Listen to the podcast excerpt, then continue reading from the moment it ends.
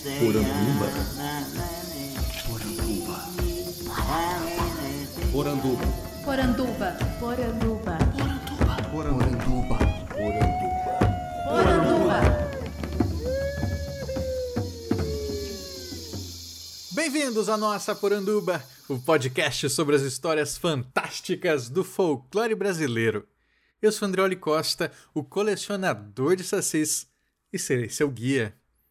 E se você está ouvindo esse programa fora da data do lançamento, saiba que hoje estamos vivendo os momentos iniciais da reclusão como medida protetiva à pandemia do Covid-19, provocado pelo novo coronavírus. E nesse período tão delicado, temos a oportunidade perfeita para falar sobre folclore e saúde.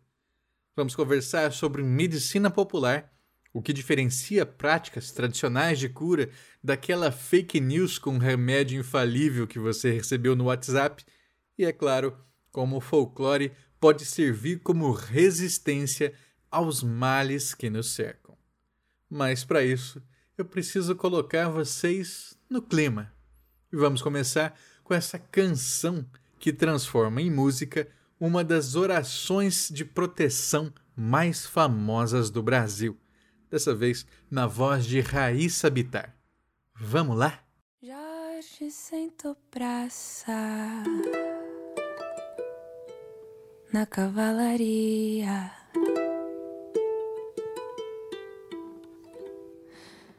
Eu estou feliz porque eu também sou da sua companhia. Estou vestido com as roupas e as armas de Jorge. Para que meus inimigos tenham pés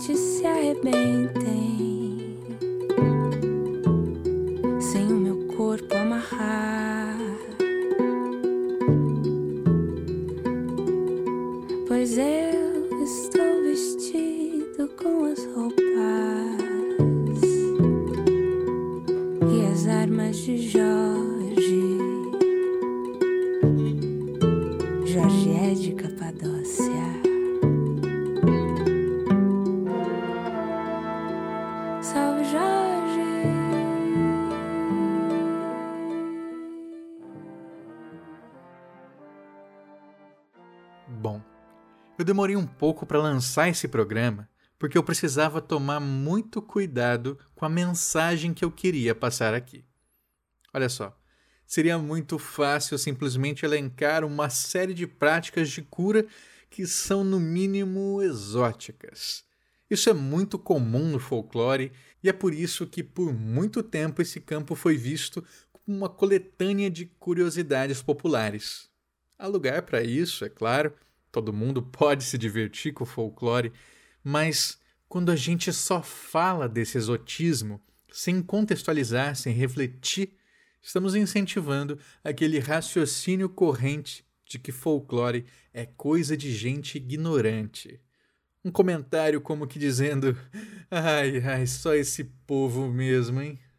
E não é isso que eu quero. Por outro lado, se a gente só faz louvores ao folclore, esquecemos que há na tradição muita coisa que é importante ser repensada. Por isso, eu sempre repito aqui o que aprendi com os estudos folclóricos brasileiros. Folclore é sempre dinâmico, sempre transformação. Se algo não faz sentido, vai desaparecer. E quem dita essa transformação é a própria sociedade.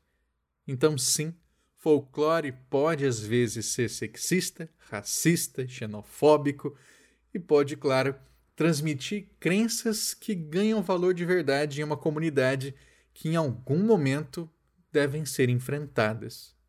Por isso, o que a gente faz é não apenas falar sobre folclore, mas pensar criticamente sobre ele. E, acima de tudo, reconhecer que ele existe e é uma forma de plasmar a alma do povo. Então, primeiro, a gente precisa desnaturalizar essa ideia de que o povo, entre aspas, faz uma coisa e nós, os ilustrados e esclarecidos com formação universitária, não. Primeiro, que povo somos todos nós. Né? Qualquer agrupamento humano a gente pode considerar como povo no folclore. E segundo, que o Mário de Andrade chama atenção para isso logo no começo de um artigo muito bacana, que é A Medicina dos Excretos.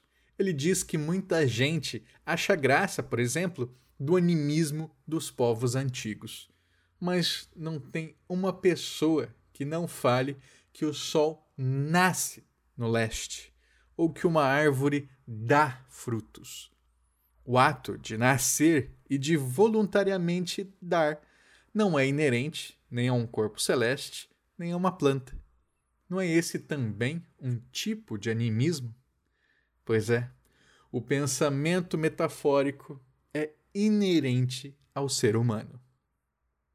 Obviamente, é frustrante para o pensamento científico perceber que não há muitas saídas para isso. A Susan Sontag tem um livro muito interessante chamado A Doença como Metáfora, que de maneira bem evidente demonstra a inquietude diante desse imaginário da doença que introjeta uma série de subjetividades para além de qualquer conhecimento institucionalizado. Na obra, a Susan reflete especialmente sobre as imagens que circulam na literatura e na cultura pop de duas doenças em especial: a tuberculose, o mal que marcou o final do século XIX, e o câncer. Mais tarde, ela expande suas reflexões também para a AIDS, mas aqui vamos nos concentrar no câncer. A própria palavra câncer tem um peso de condenação, não é verdade? É uma enunciação tão forte que ela grita, mesmo quando não é verbalizada. Qualquer pessoa, quando encontra um caroço no corpo onde não devia, sofre de imediato com a angústia entre a descoberta e a consulta médica. Quando por fim vem a confirmação, uma série de perguntas começam a surgir. Por que eu? O que, que eu fiz para merecer isso? É a ideia de doença como penitência, como castigo. Entre os gregos, na antiguidade, esse castigo, advindo de uma falta divina, era compartilhado, coletivo.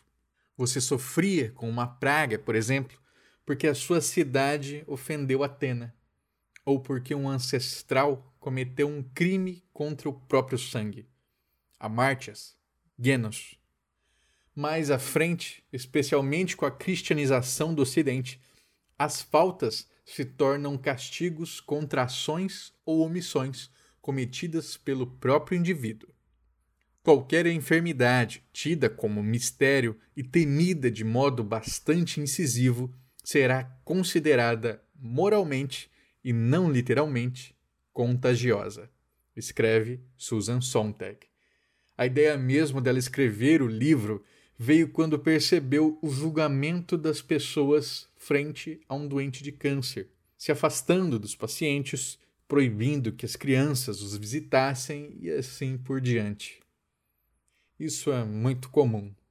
Quando a doença é confirmada, nós olhamos para nossa própria biografia e buscamos uma explicação, uma justificativa.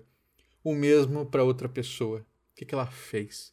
Por que, que ela mereceu sofrer com isso? Há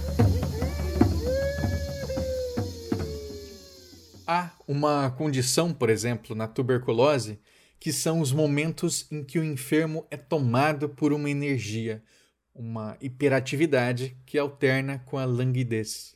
Isso faria com que a tuberculose fosse vista como uma doença de quem tem paixão demais. Já o câncer, como uma doença de quem tem paixão de menos. O que isso quer dizer?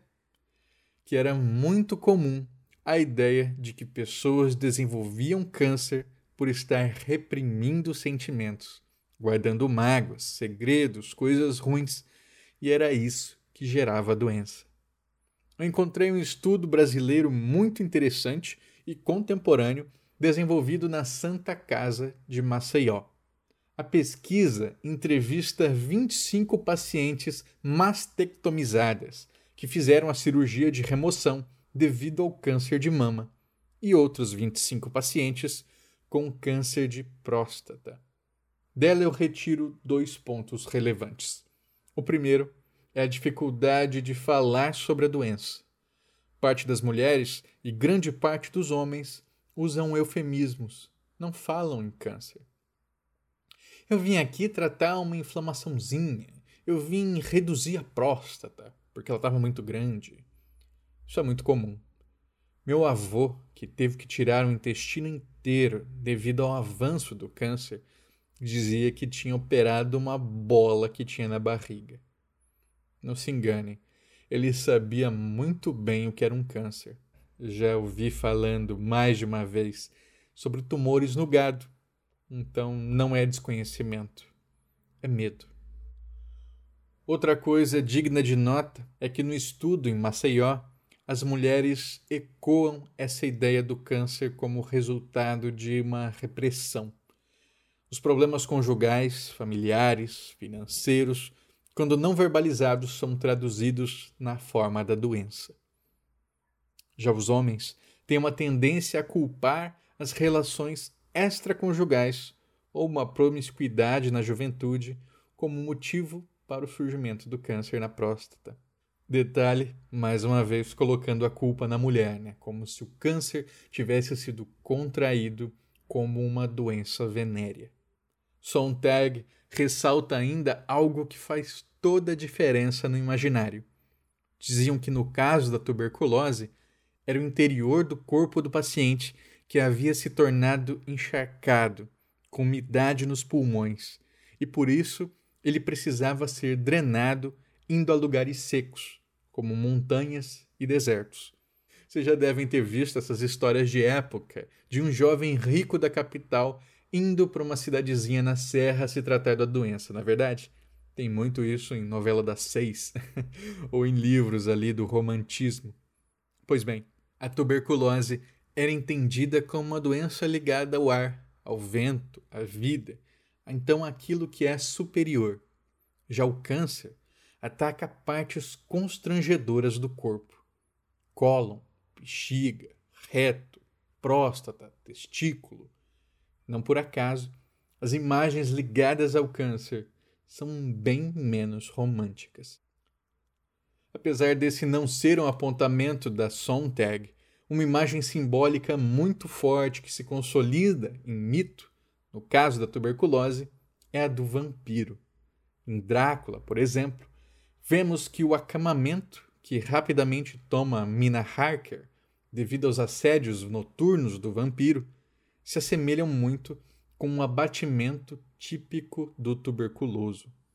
Mais do que isso, as próprias características do vampiro se assemelham: tez pálida, com rubor vermelho, corpo magro, aparência debilitada e ar lúgubre passam a ser identificados como características da elite e, com ela, da beleza. A sedução contagiosa do vampiro também perpassa pelas imagens de sedução da sociedade. E quais as imagens evocadas pelo câncer? É a decadência em escala, a corrupção do corpo, aquilo que nos devora por dentro, uma bolha assassina da cultura pop. Nada, nem de perto, tão romântico. Por fim, vale notar que muitas vezes também falamos em encontrar a cura do câncer quase como sendo encontrar o santo graal. Bom, estritamente falando, na medicina já é possível curar o câncer, caso a caso. Mas esse desejo por uma panaceia, por algo que nos salve de vez dos horrores da doença, em qualquer uma das suas manifestações, ainda persiste. E, francamente, como poderia ser diferente? Meu doce vampiro.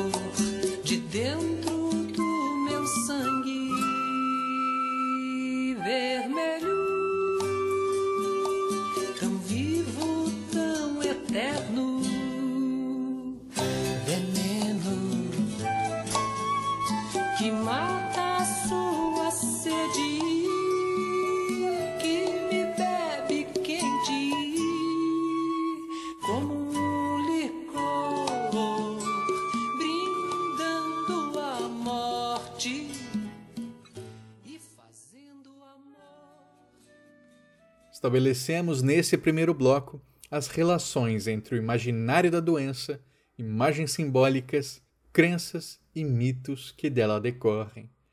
Agora é o momento de investigar uma outra seara, a da relação entre folclore e desinformação num período de incertezas como no que vivemos. Existem dois pontos principais que podemos abordar aqui. O primeiro diz respeito às crenças protetivas e práticas de cura relacionadas à cultura popular e que são reatualizadas e recirculam diante do medo compartilhado pela pandemia. Por exemplo, nos Estados Unidos, quando se falava que manter uma meia cebola na frente de casa podia ajudar a prevenir contra o vírus. Durante muito tempo, a cebola foi vista como um elemento que ajudava nessa proteção contra doenças. Então, nada faria mais sentido do que usar a cebola para isso também. O segundo é um braço argumentativo que, ao identificar folclore com conhecimento fundamentalmente falso, vai equipará-lo às fake news que têm tanto circulado pelas redes sociais. Essa é uma questão particularmente inquietante, pois, dependendo da escola de folclore que analisa, a resposta será diferente. Nos Estados Unidos, por exemplo, os estudos folclóricos reconhecem uma proximidade entre mito e lenda com rumor e boato. Encontramos um exemplo bem atual disso no artigo publicado pelo Centro Smithsoniano de Tradição e Herança Cultural, chamado Os Valores e Perigos do Folclore diante de uma Pandemia Global. Nele, o autor elenca, por exemplo, as mensagens de WhatsApp incitando o povo a estocar o máximo possível para a quarentena, como sendo folclore, ou então aquelas fix, né, como a gente chama, de um amigo do meu pai que trabalha como médico e disse tal coisa. Para deixar esse texto mais atual, a gente pode falar do que está circulando hoje, né? Que é a história do tio que foi curado do coronavírus no hospital da Barra, ou então do primo que morreu com um pneu estourado e no seu atestado de óbito falaram que era por conta do Covid. Bom, por certo, o rumor, o disse-me-disse, a história contada por um amigo de um amigo meu, tem lugar e proximidade com folclore. Mas será que dá para classificá-la assim? Essa mesma ligação dificilmente seria feita no Brasil. Câmara Cascudo, o grande nome dos estudos por aqui, ressaltava com frequência: tudo que é folclórico é popular, mas nem tudo que vem do povo pode necessariamente ser considerado folclórico. Como reconhecer então o que tem e o que não tem essa validade, esse carimbo do folk? Os estudos folclóricos no Brasil se consolidam enquanto corpo em 1947, com a criação da Comissão Nacional do Folclore.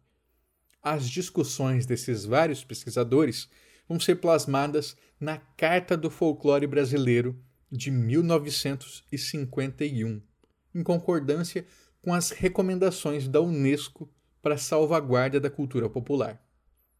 Em 1995, essa carta foi revista em um novo congresso da comissão, e ela estabelece os seguintes critérios: aceitação coletiva, isso é, um grupo deve reconhecer aquilo como integrante da sua identidade, tradicionalidade, ou seja, um histórico de recorrência na transmissão desse saber entre gerações, dinamicidade, que é a capacidade do fato folclórico de se transformar, acomodando melhor o espaço e o tempo que compartilha com o grupo, e, por fim, funcionalidade, um sentido para sua existência no seio da comunidade. Um rumor, sabemos, é dinâmico bastante para se alastrar. Sua função clara é de confundir, de incitar ações que dialogam com interesses alheios. Mas será que esse rumor tem força suficiente para ser caracterizado como algo que pertence à identidade de um grupo? Será que ele possui tempo suficiente para ser identificado como tradição? A questão aqui não é se algo é verdade ou mentira. A questão é: o folclore possui pregnância simbólica. Ele nos impregna de sentidos ancestrais. Se isso não acontece, se é passageiro, então certamente não é a mesma coisa.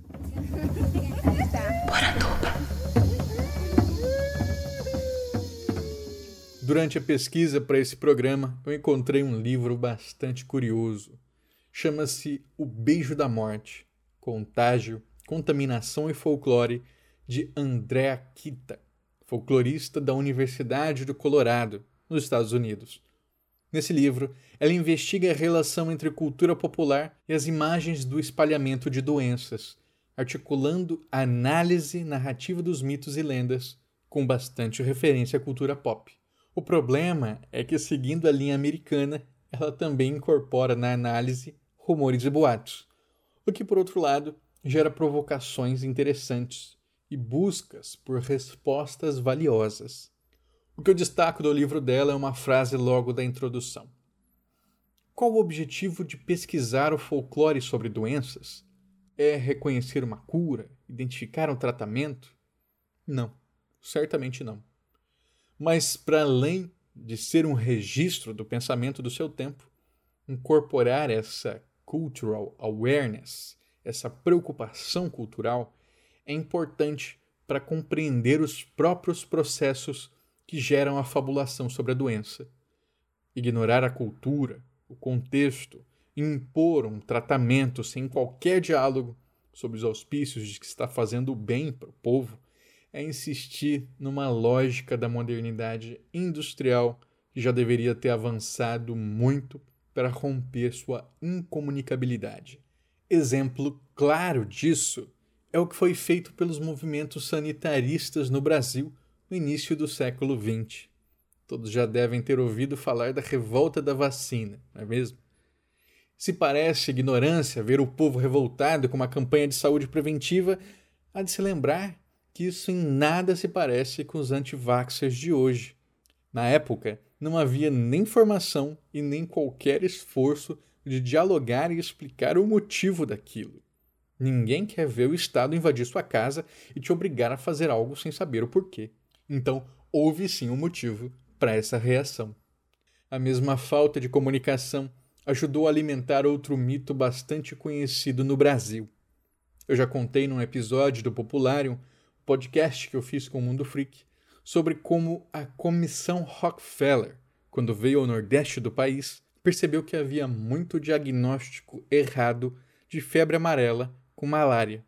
A partir de 1928, decidiu então treinar as pessoas para que retirassem, com bisturi e tesoura, fragmentos do fígado das pessoas falecidas de modo suspeito. Lembra a Câmara Cascudo, que se dizia que o encarregado de usar o viscerótomo nos cadáveres era um homem bem pago para fornecer pedaços de fígado aos doentes de leprosários vizinhos. Uma onda de protesto se levantou e nunca a viscerotomia pôde ser feita como se desejava. O medo do Papa Figo articulava o imaginário sobre a doença.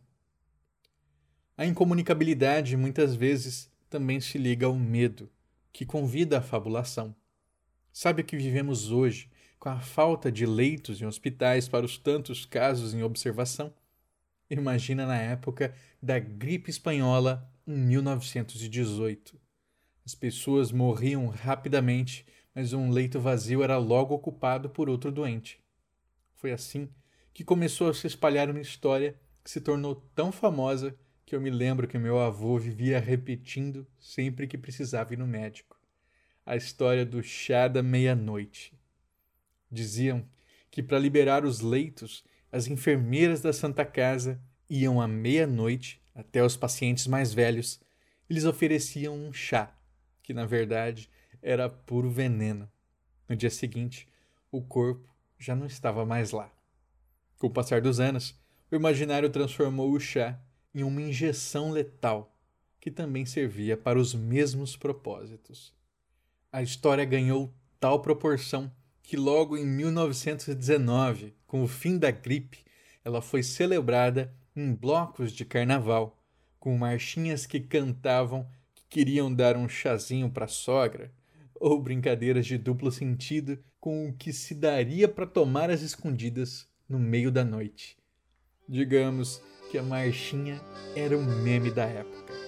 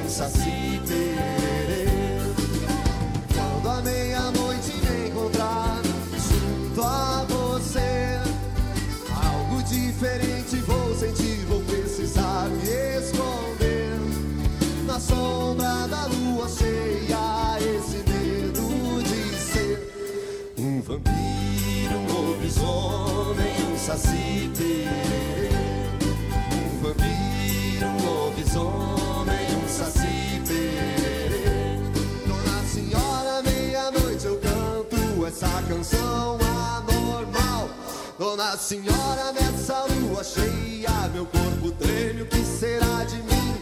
Que faço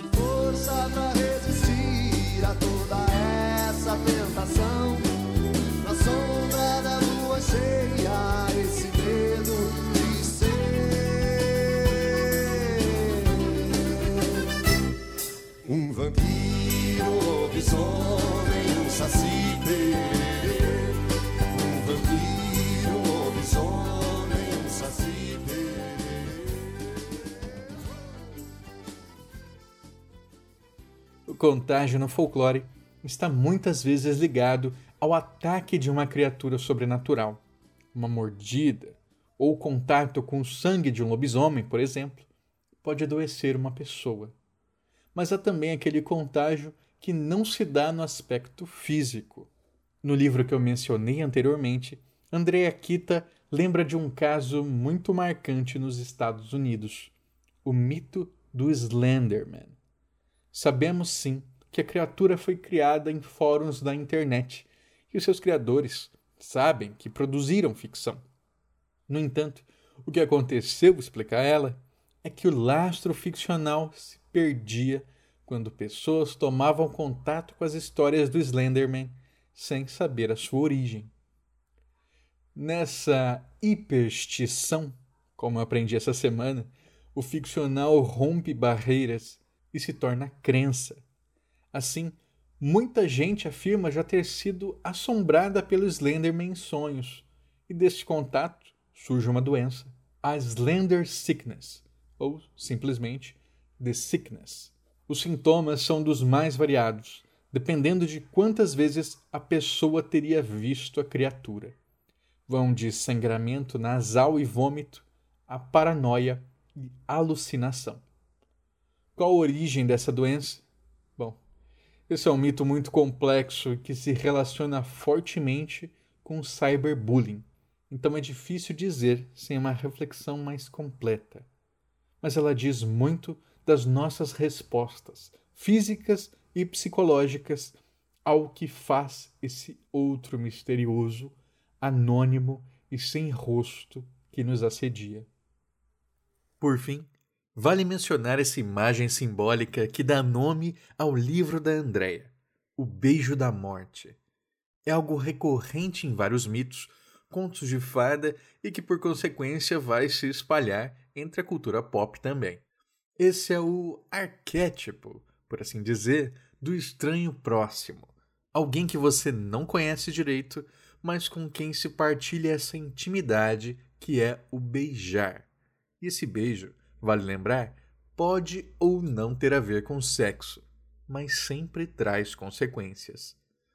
Podemos pensar, por exemplo, na ancestralidade do beijo de Judas, até histórias muito mais contemporâneas que com certeza vocês já ouviram por aí, como a da mulher que vai ao médico reclamando de dores e descobre na boca na vagina um verme que só dá em cadáveres. Na investigação, descobrem que o homem com que ela estava saindo trabalhava no necrotério e, portanto, violava os corpos dos que ali chegavam. Um clássico nas histórias populares são os beijos para selar acordos com o demônio. Na troca, a pessoa recebe aquilo que deseja por um tempo determinado e depois disso adoece e morre, tendo sua alma levada para o inferno. Muita gente deve reconhecer isso em séries de TV como Supernatural, por exemplo, nos pactos com os demônios da encruzilhada. Mas, a bem da verdade, os pactos não eram firmados com beijos na boca, mas no ânus. É o chamado ósculum infame, o beijo vergonhoso. Câmara Cascudo registra isso também no nosso folclore brasileiro e escreve: Na encruzilhada encontra-se o diabo mor, com a forma de bode, de boi, de sapo ou de rã. Permite que lhe beijem o traseiro e concede a realização do desejo por tempo determinado e ordena que a pessoa volte uma vez por ano para uma Assembleia Geral. Dá para pedir muita coisa, mas o cascudo alerta: não adianta pedir dinheiro. O beijo no ânus é uma constante nas histórias de bruxas, tendo sido colhido em vários depoimentos das mulheres durante a Inquisição. Claro, frequentemente tomados durante tortura. Ainda assim, a prática se cravou nos relatos sobre magia que chegam a nós até hoje. Pensando novamente na adaptação dessas histórias de pacto para a TV, acho que não ia ficar muito estético para uma série mostrar um ósculo infame na Netflix, né?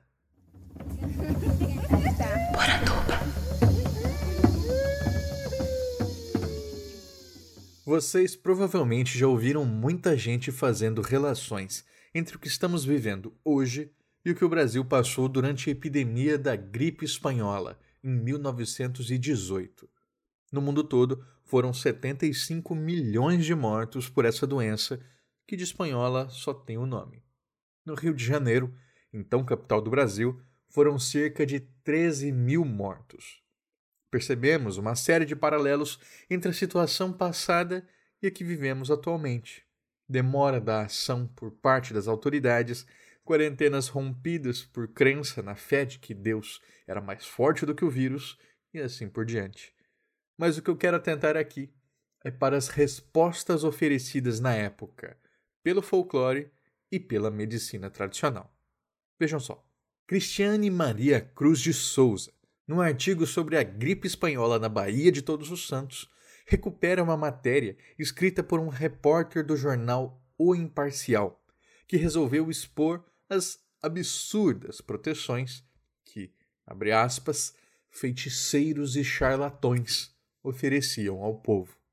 Para isso, ele visitou casas de benzedores e terreiros de candomblé e, sem se identificar, pedia a ajuda dos curadores. Pai Nicásio, um dos consultados, preparou um ritual de proteção e colocou uma torcida de algodão no pescoço do repórter, com a recomendação de que ela devia ser usada por sete dias e depois lançada na maré vazante. Isso é uma constante em benzimentos, vocês devem saber já, né? Levar as coisas ruins para o mar, levar as assombrações para o mar.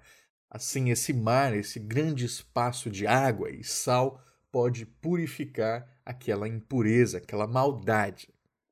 Depois, Pai Nicásio pronunciou as palavras sagradas do ritual e prescreveu um procedimento para fechar o corpo contra todos os malefícios. O jornalista em seguida foi à casa da curandeira Dona Gertrudes, que também lhe recomendou a mesma torcida de algodão no pescoço, entregando em seguida um feixe de ervas para fazer um lambedor e gargarejo. O que, era essa torcida de algodão? No artigo sobre os amuletos das crianças proletárias do Ceará, encontramos a resposta. Um cordão de algodão torcido em dias específicos ganhava capacidade mágica de evitar vômitos. A suspeita era de que o amuleto fosse de origem indígena. Já as ervas recomendadas por Dona Gertrudes, como a pesquisadora investiga, tinham propriedades terapêuticas que contribuíam realmente para aliviar os sintomas da doença. Diurético, depurativo, anti-inflamatório, expectorante, antitussígeno e assim por diante. Curiosidade: outro tratamento, dessa vez conhecido em São Paulo, também buscava tonificar e aliviar os sintomas da gripe espanhola. Era um preparado de mel, alho e limão com uma dose de cachaça para acelerar os efeitos do medicamento caseiro. Jairo Martins, no livro Cachaça, o mais brasileiro dos prazeres, atesta que mel e alho logo saíram de cena e o povo resolveu acrescentar gelo e açúcar. Assim surge a famosa caipirinha, o mais famoso dos drinks brasileiros. O estrelato internacional da bebida, dizem, chegou logo na década de 20, quando Tarsila do Amaral a servia para os seus convidados no ateliê em Paris. Aí, Beloba, descola uma de jamba aí pra mim, meu compadre. Vê lá, hein, meu compadre Nogueira. Essa bate forte. Pura com limão, juro bebe é prazia. Do jeito que a coisa vai, o tempo do Arlindo vira drogaria. Gripe pura com limão, juro bebe é prazia. Do jeito que a coisa vai, o tempo do Arlindo vira drogaria. O médico tava com medo do meu Figueiredo não andasse bem. Então receitou jurupeba, alcachofre de quebra, carqueja também. Embora fosse homeopatia, a grana que eu tinha era só dois barão.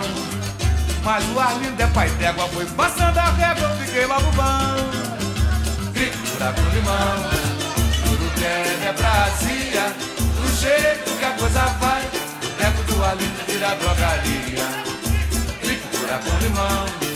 Juro bebe é vazia, do jeito que a coisa vai. Boteco do Arlindo vira drogaria. Tem vinho pra conjuntivite, licor pra bronquite, cerveja pros rins. Traçados e rabos de galo pra todos os males e todos os fins. moçada chegou lá no Arlindo, se desmilindo, querendo apagar. Tomou batida de jambo, recebeu o rambo botou pra quebrar. Grito furacão limão. Retomando a Bahia, o repórter do Imparcial conclui a matéria ridicularizando as práticas tradicionais de cura como sendo absurdas. Mas hoje, diante de um olhar distanciado, podemos ver a coisa por um prisma diferente. Havia ali uma cura simbólica, na forma de amuleto, e outra física, na forma da medicina popular. Não curava a gripe espanhola, por certo, mas agia em seus sintomas. E agora, o que a medicina tradicional oferecia na época? Nos jornais, opiniões médicas traziam todo tipo de tratamento. No começo da pandemia, tratada com desprezo, canja de galinha para restaurar os enfermos foi a grande recomendação. Depois, no Diário de Pernambuco, encontramos que, para evitar a gripe, era preciso beber água com enxofre sempre que se chegava em casa, num preparado com álcool, limão, erva doce e tintura de briônia. Em caso de contágio, purgante de água vienense e lavagens intestinais. Com o avanço da pandemia, sulfato de quinino, um remédio usado no tratamento da malária e muito popular na época, passou a ser distribuído à população, mesmo sem qualquer comprovação científica de sua eficiência contra o vírus da gripe. Parece familiar? Pois é, cem anos depois, cometemos as mesmas atitudes. Cristiane Souza registra que os médicos prescreviam remédios como aspirina para dor e hipertermia, tonificantes para restaurar a força e purgantes para as complicações gastrointestinais. Em resumo, tratavam de aliviar os sintomas da mesma maneira que os lambedores, chás e ervas da medicina popular. Isso é algo a não se perder de vista. Durante séculos, aqueles que consultavam os tomos de medicina estudado pelos eruditos iriam encontrar práticas tão espantosas que levaram Gilberto Freire à única constatação possível. Nada autorizava concluir que a medicina oficial europeia nos séculos XVI, XVII, XVIII excedessem as comadres e curandeiros da cultura popular. Como vimos, esse tensionamento de séculos pode ir ainda mais longe. Gilberto Freire também se questionava quanto à origem dessas práticas de cura. Ficava difícil saber se elas vinham do povo e depois eram testadas e apropriadas pelos médicos ou se vinham do saber médico erudito e era então laicizado para o povo. Certamente era uma via de mão dupla, mas é interessante observar essa última alternativa. Acontece que muitas dessas práticas de cura que encontramos na medicina popular têm registros em livros que se popularizaram muito por aqui. Um deles é a Âncora Medicinal, de 1721, escrita pelo doutor Mirandela, o médico do imperador Dom João V. A âncora trazia muito da oralidade para ser disseminada entre o público. Então, é de se entender o motivo do seu espalhamento. Outro livro foi o Lunário Perpétuo, almanaque escrito por Jerônimo Cortés e publicado em Valência no século XV, mas editado em português no século XVII. Luiz Antônio Simas, o historiador, conta que o lunário, por 200 anos, foi uma fonte de sabedoria no sertão brasileiro. Nele encontramos receitas fabulosas. Está com sono em demasia? Talvez a solução esteja em inalar a fumaça da queima da sola do sapato, de unhas de jumento ou de cabelos humanos. Problema é insônia? Um emplastro de semente de dormideira com leite de mulher disposto na testa pode ser um santo remédio. Não é por acaso, então, que muito da medicina popular do Brasil incorpore o uso de excremento de vários animais, além de sangue e urina, especialmente de criança. No seu estudo sobre a medicina dos excretos, Mário de Andrade faz um divertido, mas nunca desrespeitoso levantamento dessas práticas no Brasil. São coisas que vão de esfarinhar estrume para estancar o sangue até um emplastro de bosta de vaca em folhas de repolho para passar a dor no ciático. Há ainda uma tradição longuíssima de colocar o dedo no ânus de algum animal para receber a cura. Por aqui, no Catimbó, se dizia que botar o dedo doente de unheiro no traseiro de um galo ou de uma galinha choca traria a cura. Na França, dedo no de uma topeira podia curar dor de dente. Folclore, podemos ver, é dedo no c... e simpatia.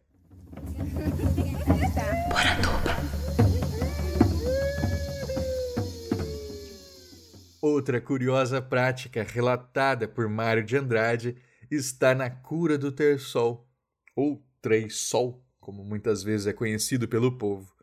Segura-se um gato pequeno, se o doente for mulher, e gata, fêmea, se for homem, e esfrega-se o ânus do animal sobre o terçol. Há quem afirme que é o remédio mais eficaz de todos porque o doente fica vacinado pela vida toda. Outras opções escolhidas por ele estão o colírio feito de urina de criança, de preferência menino, ou a urina do próprio doente. Isso para a gente não falar do uso de banha. No medievo, óleo humano era recomendado contra a calvície e consistia na gordura de homens que morreram violentamente. Por aqui, nada tão extremo. É muito comum o uso de banha de sucuri para reumatismo, por exemplo. Ou no norte, que se usa banha de mucura para tratar uma série de coisas, inclusive dor de garganta. Gordura de peixe também, volta e meia, é mencionada. Parece absurdo, mas quando pensamos o que é o ômega 3, tão em alta ainda hoje, vemos que não é uma relação despropositada. Pode parecer não haver motivo para essas práticas para nós tão distantes e até mesmo nojentas, mas Mário de Andrade explica. É tudo uma questão simbólica. As terras gastas revivem com a extrumação. Se os excretos são dadores de vida a terras doentes, serão dadores de vida a homens doentes também. Sempre há sentido, nós é que nem sempre captamos. Hola, buenas tardes. Hoy Lucía y yo vamos a cantar otro romance, otro de esos romances que yo aprendí de pequeña. El romance del enamorado y la muerte. Yo me estaba reposando anoche como solía, no sé qué sueño soñaba, que los ojos se me abrían. Vi entrar señora tan blanca, muy más que la nieve fría, por donde has entrado amor, por donde has entrado vida. Cerradas están las puertas, ventanas y celosías, no soy el amor que soy la muerte que Dios te envía. Oh muerte tan rigurosa, déjame vivir un día, un día no puedo darte, una hora tienes de vida. Muy deprisa se levanta, más deprisa se vestía ya se va para la calle en donde su amor vivía.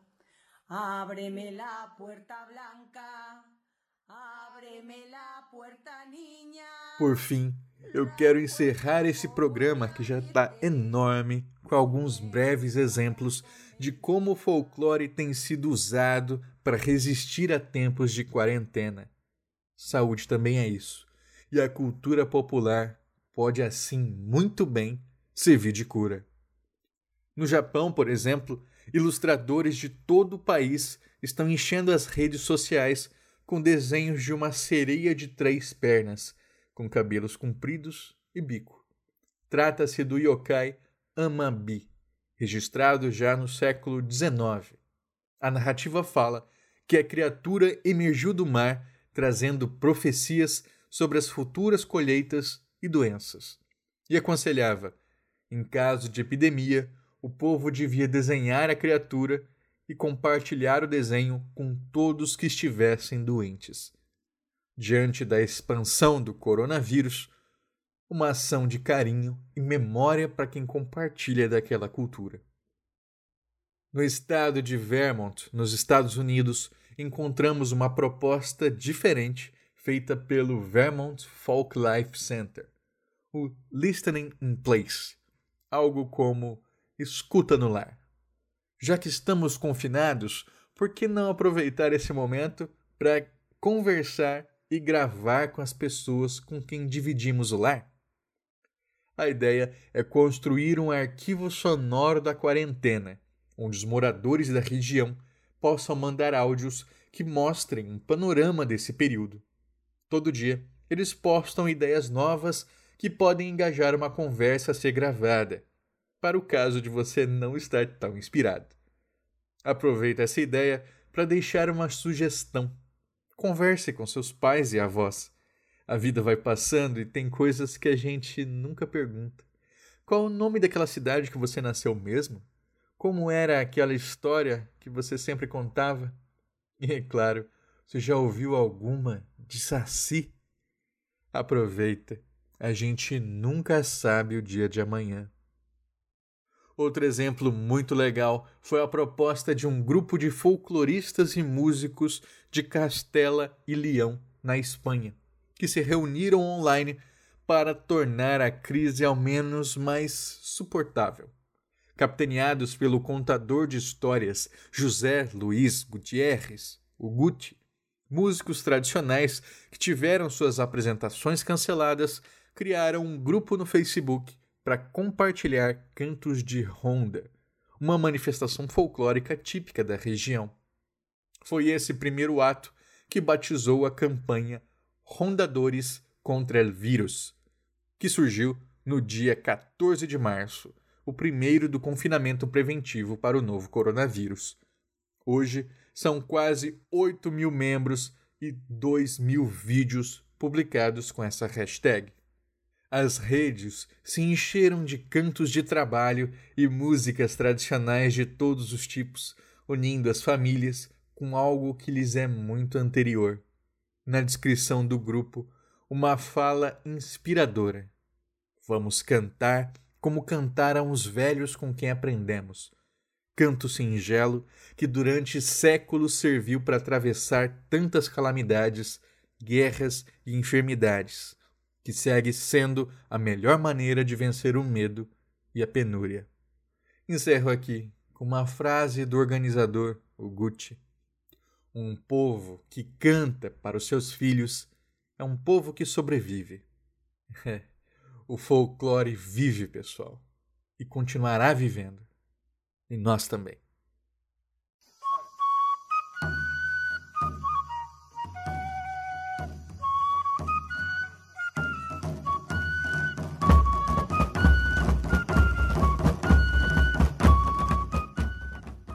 Gostou do programa?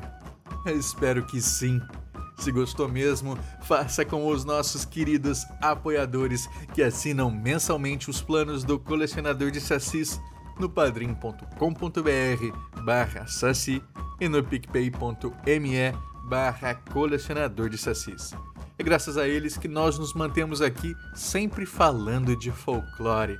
Eu sei que na época da quarentena tá difícil, tá difícil para mim também.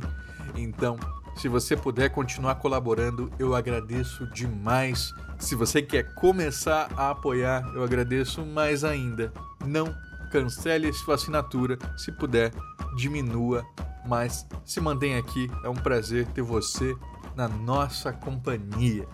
Por isso eu quero mandar um grande abraço para Agatha Urzedo, Alex Mir, Ana Lúcia Merigê, Anderson Arndt, Bruno Janowski, César Silva, Daiane Angolini, Daniel Burli, Daniel Medina, Damian Valendorf, Douglas Rainho, Euclides Vega, Eric Silva, Felipe Rafael, Fernando Sussman, Geossi Silva, Guilherme Kruger, Gustavo Wendorf, Ian Fraser, Leandro Araújo, Lentes Cor-de-Rosa, Luiz Teles, Michael Wolfert, Maiara Lista, Maurício Filho, Maurício Xavier, Deus Abreu, Michael Torres, Micael Meneghetti, Nilda Alcarinque, Pedro Scheffer, Ricardo Santos, Rodrigo Cunha, Simone Braga, Thomas Misfeld, Thiago Chiavegatti, Victor Nogueira, Vitória Silveira, Valdeir Brito e Zé Wellington.